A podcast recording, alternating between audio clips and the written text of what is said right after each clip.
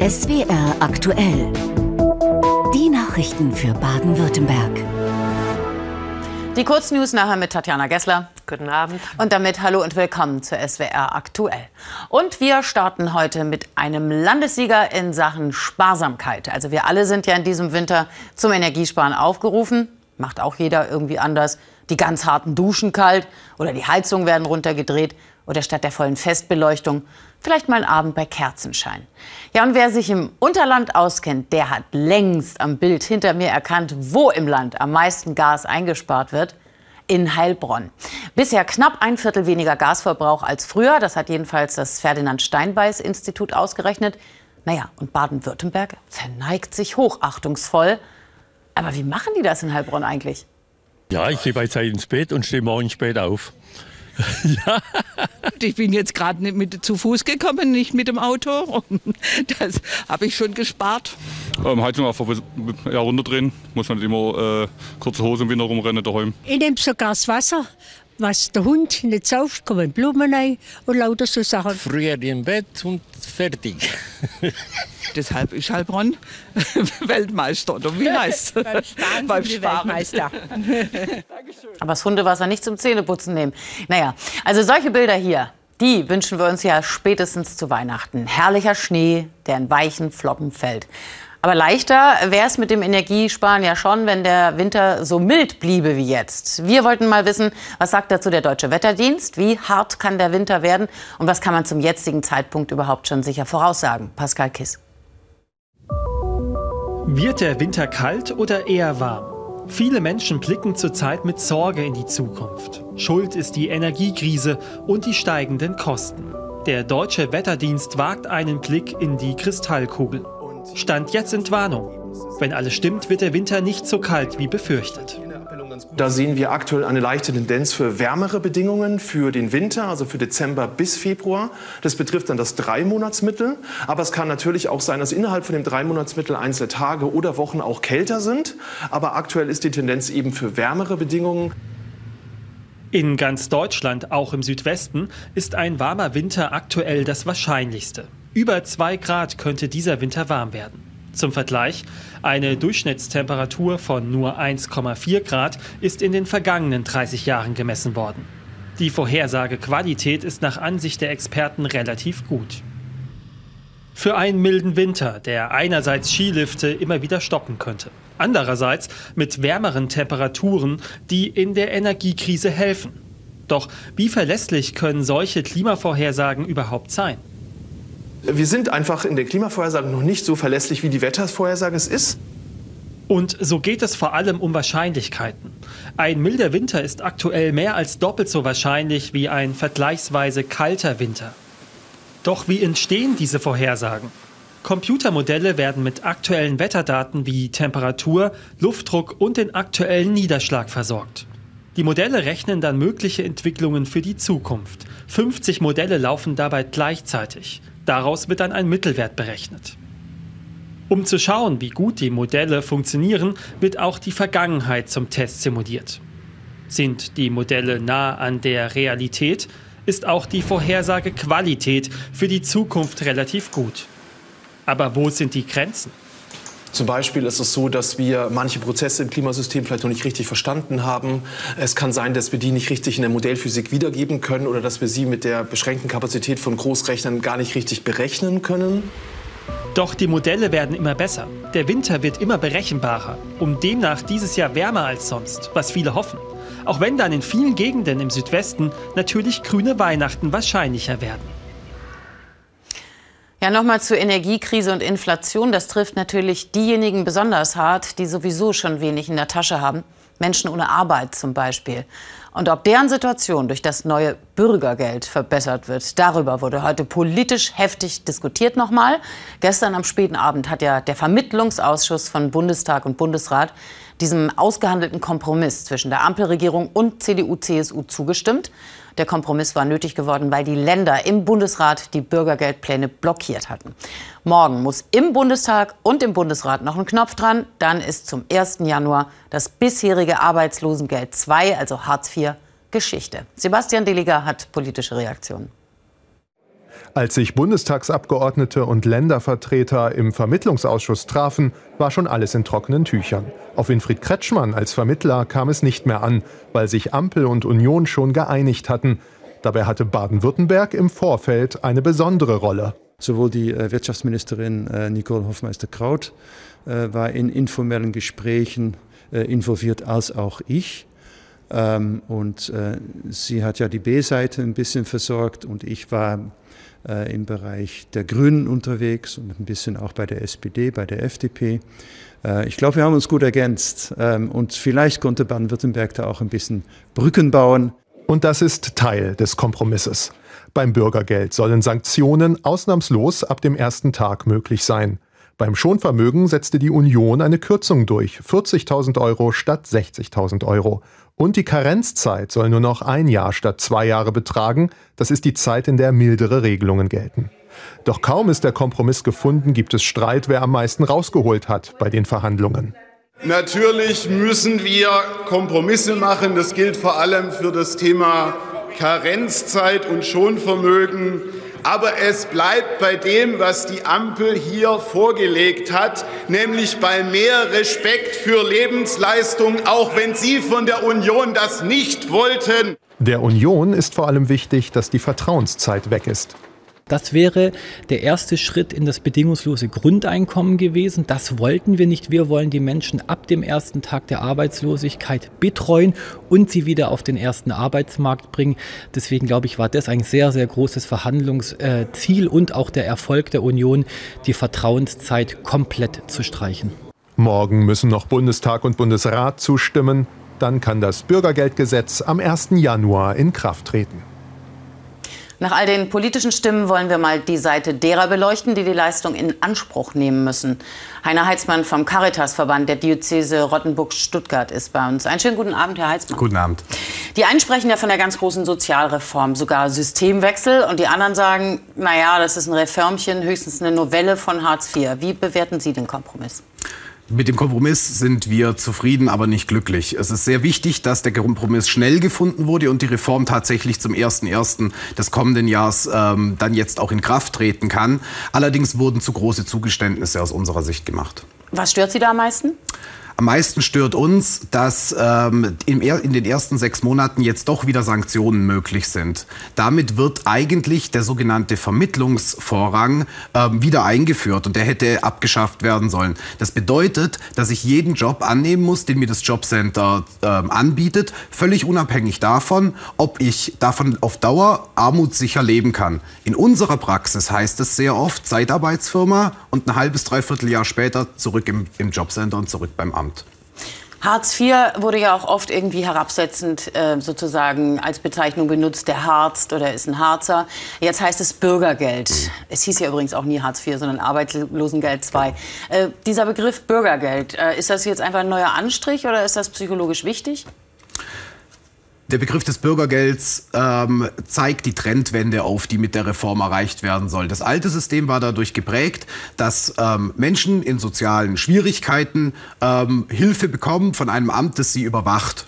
So, jetzt geht's mehr um Augenhöhe, es geht um Kooperation und es geht um Qualifikation ähm, der Menschen in der Notlage mit dem Ziel, die Notlage auf lange Zeit dann auch zu verlassen. Und hier ist der Begriff des Bürgers mit Sicherheit treffender als der äh, eines Ex-VW-Managers.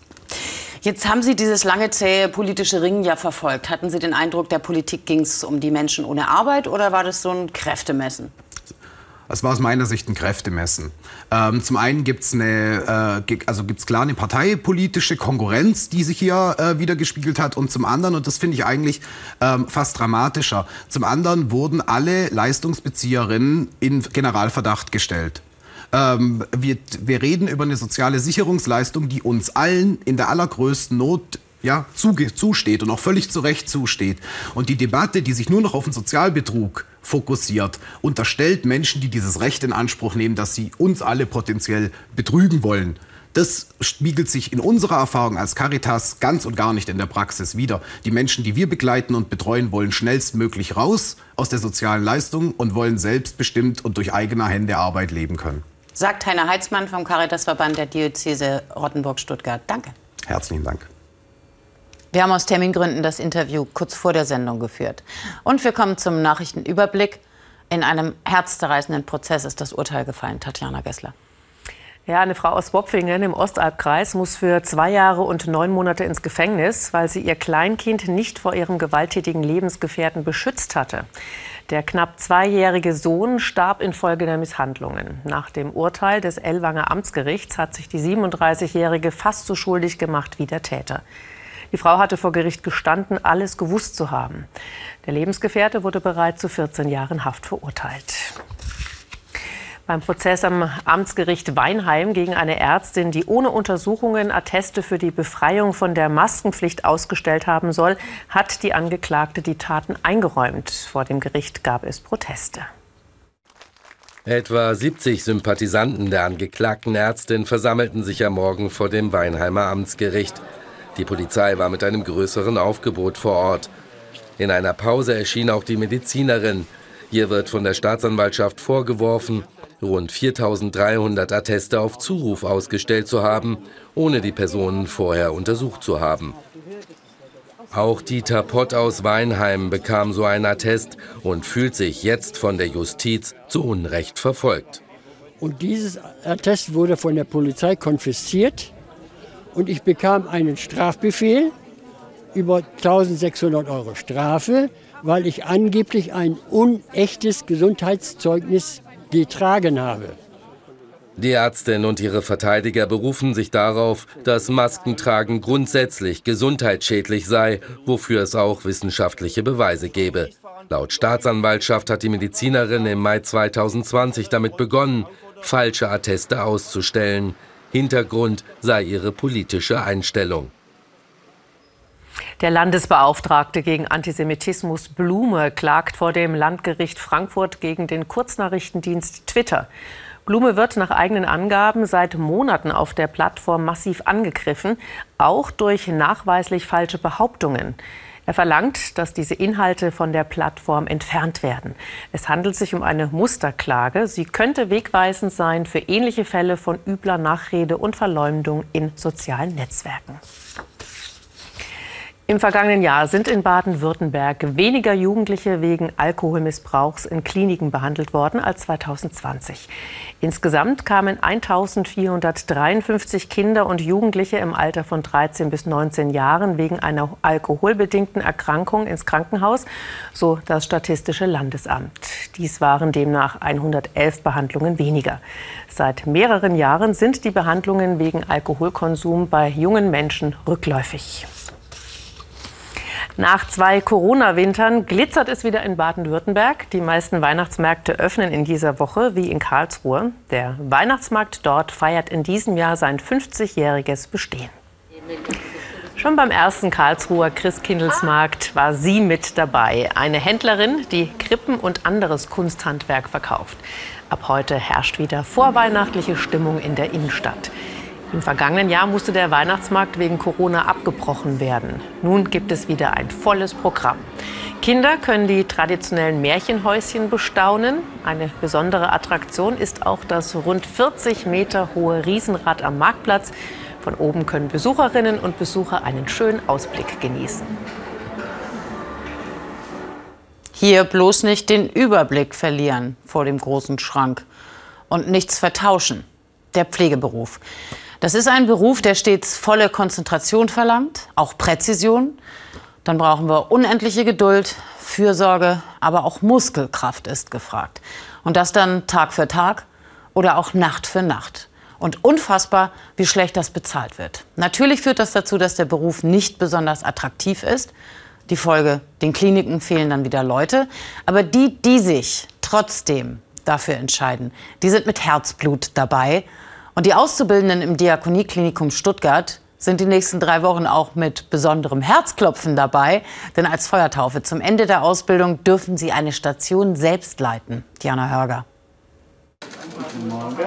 Kurz vor acht am Diakonieklinikum in Stuttgart. Pflegeschüler Tyrick Kesselbach wechselt selbst den Verband nach der OP, ohne Aufsicht der Stationsleitung. Kurz vor dem Ende seiner Ausbildung als Pflegefachkraft kann er nun in die Praxis eintauchen. Ein Zimmer weiter, Pflegeschülerin Miriam Lauinger bespricht mit der 84-jährigen Frau Wahler, wann sie nach Hause darf. Nach der Entfernung der Gallenblase ist die Patientin erstmal auf sich selbst gestellt. Aber Sie wohnen alleine zu Hause Ja, ja. und da vor der OP jetzt haben Sie auch alles alleine Äh, ähm, ich gemacht. eine- Kein, kein Ambulanten. Nein, nein. Miriam und Tyrick leiten die Schulstation gemeinsam mit ihren Azubi-Kollegen. Drei Wochen lang, früh und spät. Vom Vorbereiten der Medikamente bis zum Zubereiten einer Infusion, alles läuft in Eigenorganisation. Die Patienten auf der Chirurgie müssen sich dennoch keine Sorgen machen, denn die Arbeit der Azubis im Echtbetrieb wird im Hintergrund begleitet und die Patienten werden vorher informiert. Also dass ein Sicherheitsrisiko für einen Patient entsteht, gar nicht. Und wir haben jetzt weit über 50 Schulstationen schon durchgeführt. Und was von den Patienten immer wieder zurückkommt, toll. Was die angehenden Pflegekräfte auch selbst machen müssen, die Dienstpläne. Mitunter das größte Problem am Anfang, denn zehn Azubis hatten gleichzeitig Corona. Nach fast drei Jahren Theorie ist die Schulstation nun für viele die lang ersehnte Praxis. Für mich ist es einfacher zu lernen, weil fast alles einfach auch praktisch umgesetzt werden kann und umgesetzt wird. Und das macht das Lernen für mich zumindest einfacher dann. Für das Klinikum ist die Schulstation ein wichtiger Teil, um die Qualität der Ausbildung zu verbessern und um Nachwuchs zu gewinnen. dass sie bei unseren Spirit merken, das, was uns vielleicht auch ausmacht im Wettbewerb. Und häufig ist es so, wenn man dann auch in den Berufsalltag startet, ist es vielleicht auch schöner, da anzufangen. Es ist ja sowieso ohnehin alles neu, das Berufsleben, dass man da anfängt, äh, wo man auch den Bereich kennt, wo man ausgebildet wurde. Ja, das ist ein Vorteil für uns. Zumindest für Tyrick scheint das Konzept bisher aufzugehen. Es ist nerventreibend, man arbeitet mit Menschen, die unterschiedlich sind, aber es ist trotzdem schön und ähm, gerade dieser Unterschied und diese Abwechslung, die macht Spaß. In ein paar Tagen ist die Schulstation beendet. Dann heißt es für Miriam und Tyrick zurück zur Theorie und Lernen fürs Examen. Es gibt aber noch ein anderes super spannendes Krankenhausthema in Baden-Württemberg. Ein Riesenprojekt, das größte im Land überhaupt. Hier sehen Sie das große Mannheimer Klinikum und das könnte noch viel größer werden und wäre dann so groß wie die Berliner Charité. Denn seit zweieinhalb Jahren planen die Unikliniken Mannheim und Heidelberg zusammenzugehen. Mehrere Gutachten bestätigen, dass ein Zusammenschluss viele Vorteile hätte. Nur seltsam, aus Stuttgart gibt es dafür keinen Rückenwind. Die Landesregierung steht auf der Bremse, indem sie einfach nichts tut und keine Entscheidung trifft. Und solange darf auch nicht weiter geplant werden. Und mit diesem Ärger sind die beiden Unikliniken heute an die Öffentlichkeit gegangen. Sabrina Mann. Die Rhein-Neckar-Region ist ein bedeutender Standort der Gesundheitsbranche. Um international noch attraktiver und schlagkräftiger zu werden, wollen die Unikliniken Mannheim und Heidelberg fusionieren. Dabei gehe es, so die Initiatoren, nicht nur um regionale Interessen. Wir können als Magnet dienen, um auszustrahlen in die ganze Region und konkurrenzfähig zu sein und noch besser zu werden gegenüber München und Berlin. Aber unsere Hauptkonkurrenten liegen außerhalb Deutschlands.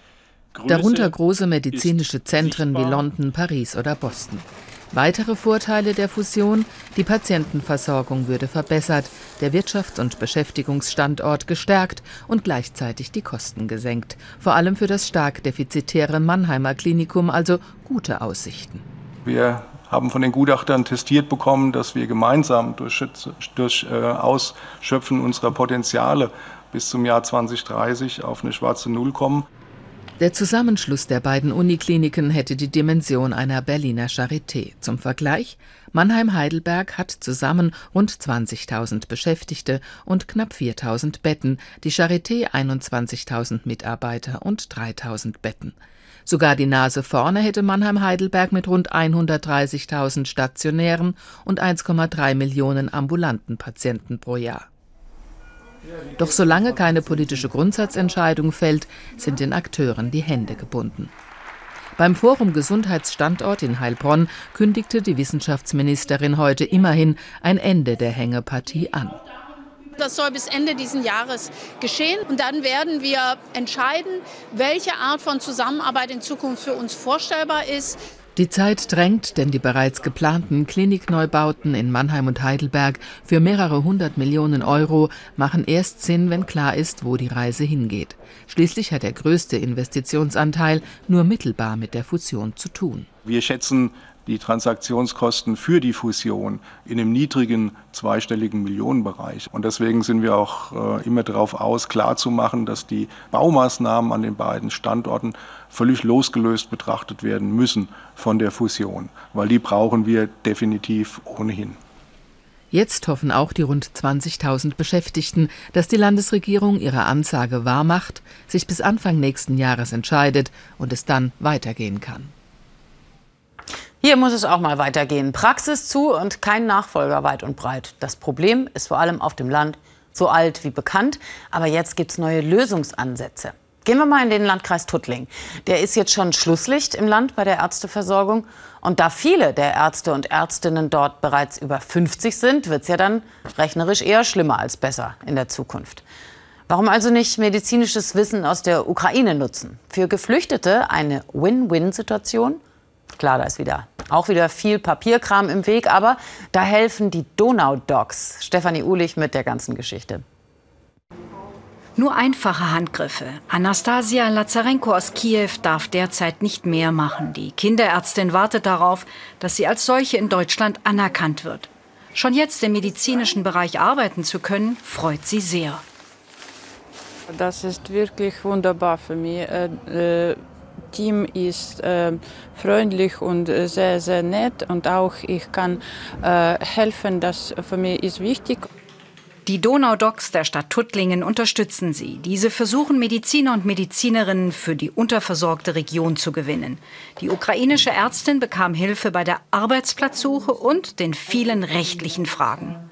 In erster Linie geht es darum, den Spracherwerb voranzutreiben, weil wenn Sie die deutsche Sprache nicht können, können Sie natürlich auch keine Patientengespräche führen. Und dann wird geprüft, sind die, ähm, äh, ist das Studium in der Ukraine gleichwertig zu setzen mit einem Studium in Deutschland? In ihrer ukrainischen Heimat war Anastasia Lazarenko zuletzt Oberärztin auf einer Kinderstation. Jetzt darf sie diese Handgriffe nur zur Probe an Testpatienten machen. Dennoch, das Tuttlinger Klinikum hat sich bewusst entschieden, sie als Hilfskraft einzustellen. Wir suchen das Gespräch und dort, wo wir die Möglichkeit haben, möchten wir natürlich gerne aus Solidarität diesen Menschen auch die Möglichkeit geben, hier bei uns tätig zu werden und äh, haben vielfältige Einsatzmöglichkeiten. In den Pausen ist Anastasia Lazarenko immer mit den Gedanken in der Heimat. Zusammen mit ihrem Sohn floh sie im März nach Deutschland. Ihr Mann, Herzchirurg, blieb in Kiew. Jetzt äh, im Moment, äh, ich äh, habe gesehen, dass äh, Kiew ist bombardiert äh, in diesem Moment und mein Mann, äh, er ist bei Arbeit und er hat keinen Strom und auch äh, er hat keine WLAN und ich, äh, ich habe keine äh, Möglichkeit zu sprechen mit ihm. Die schrecklichen Nachrichten aus Kiew tun jeden Tag weh. Das ist sehr schwer. Das ist äh, für mich das ist sehr ähm, traurig. Ja, traurig und auch ähm, horror, äh, horrible horrible for me. Anastasia Lazarenko und das Tuttlinger Klinikum hoffen, dass sie schnell als Ärztin anerkannt wird. Denn auf der Kinderstation wird sie dringend gebraucht. Ja, jetzt schauen Sie mal, was ist in diesem Gesicht alles abzulesen. Er wurde gerade zum Tode verurteilt. Im Gefängnis hager geworden, Resignation, aber auch viel Würde. Es ist Eugen Bolz aus Rottenburg, der ehemalige württembergische Staatspräsident im Widerstand gegen die Nazis, hingerichtet am 23. Januar 1945.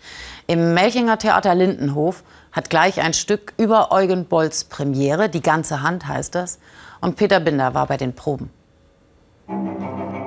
Eugen Bolz war bis 1933 Staatspräsident von Württemberg. Dann ersetzten ihn die Nazis durch einen der ihren. Trotzdem stimmte er im Reichstag für Hitlers Ermächtigungsgesetz, das Aus für Grundrechte und Verfassung. Nun wird er vom Nazimob beworfen. Die Korkschnipsel auf der Bühne stehen für Tomaten, Pferdemist und Kohlen.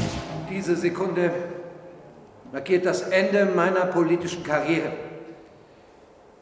Sie werden mich gleich in Schutzhaft nehmen, weil Sie mich, den angeblichen Vaterlandsverräter, anscheinend nicht vor dem wild gewordenen Mob schützen können. Dem Mob, den Sie selber zusammengetrommelt haben. Ich fand es total faszinierend, dass jemand, der eigentlich sehr konservativ ist und wo ich auch sagen würde, vielleicht wäre ich, wenn ich dem heute begegnen würde, wäre mir der gar nicht so nah, weil er so ein konservativer Politiker ist, der aber ab irgendeinem Punkt dann eben sagt, so geht es nicht und dann sehr standhaft ist und dazu steht. Und das macht ihn für mich zu so einer beeindruckenden Persönlichkeit.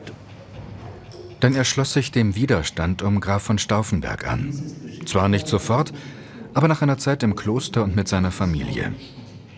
Wäre das Attentat auf Hitler gelungen, wäre Bolz vielleicht Kulturminister im neuen Kabinett geworden. Bolz war eben eher konservativ, aber doch ein Demokrat. Ja, und ähm, insofern kann man, wenn man sich mit ihm beschäftigt, sehr viel daraus lernen, dass es eben wichtig ist, auch als, äh, als, als demokratischer Mensch Rückgrat zu behalten und antidemokratischen Strömungen sofort Widerstand zu leisten. Bolz bat nicht um Gnade, als die Nazis ihn stundenlang folterten. Wie klein sein Leben am Ende wird, wie es schrumpft, wie es sich zusammenzieht. Eugen Bolz wurde im Januar 1945 hingerichtet. Seiner Familie hatte er kurz vorher geschrieben, ich habe mich innerlich, religiös darauf eingestellt.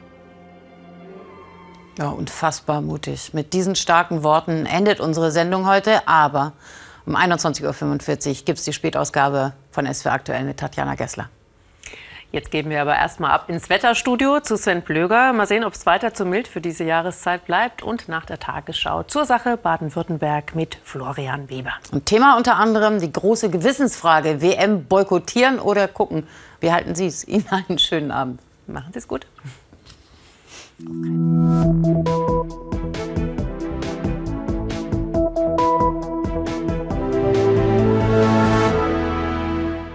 Einen schönen guten Abend. Ich begrüße Sie ganz herzlich hier zu Ihrem Wetter für Baden-Württemberg. Und das war auch heute wieder eine milde Geschichte. Nachmittags mit immer mehr Sonnenschein.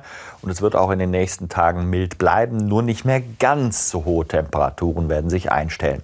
Wir gucken uns das Ganze mal vom Satelliten aus an. So sah das bei uns aus. Nach Nordosten noch mehr Wolken. Da war die Front noch länger da. Dann riss es mehr und mehr auf. Und es haben sich auch so einzelne Wolkenstraßen gebildet.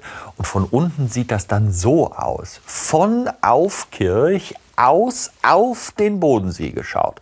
Das war jetzt eine moderatorische Konzentrationsübung, hat mein werter Kollege Jürgen Gundelsweiler fotografiert. Und Sie sehen hier diese Wolkenstrukturen, darunter die Schattenwürfe, hier die Novembersonne. Also das Ganze kann dann wirklich sich zu richtigem, schönem Bildmaterial zusammenkomponieren. Und wir gucken auf den Trend. Da ist noch mal das zu sehen, was ich eben schon sagte. Die Temperaturen gehen so leicht zurück. Das ist Freiburg als Beispiel. Aber eben winterliche Verhältnisse, richtige Kaltluft kommt zunächst mal nicht zu uns. In der kommenden Nacht, anfangs ist es oft klar, es bilden sich örtlich Nebelfelder, kommen dann später von Westen dichtere Wolken. Die Temperaturen steigen dann langsam in Richtung Rhein wieder an auf 3 bis 6 Grad. Ansonsten geht es runter auf Werte um den Gefrierpunkt, hier und da auch mal leicht drunter. Und der morgige Vormittag, der präsentiert sich dann eben so, dass die Front wirklich reindrückt. Da gibt es immer mal wieder Regen, nach Süden eher den Schauercharakter. Das Ganze zieht am Nachmittag nach Osten weiter. Und vom Odenwald, vom Kraichgau her, wird es dann immer sonniger. Sonst nur noch einzelne Schauer und die Temperaturen an der Grenze zu Bayern 7 bis 9, sonst 11 oder 12 Grad. Der Wind aus Südwest mit Stärke 3 bis 4.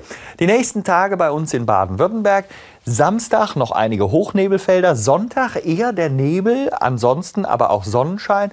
Und wenn die Sonne scheint, dann geht es mit den Temperaturen mal hoch bis nahe 10 Grad, sonst nur 1 Grad. Tschüss.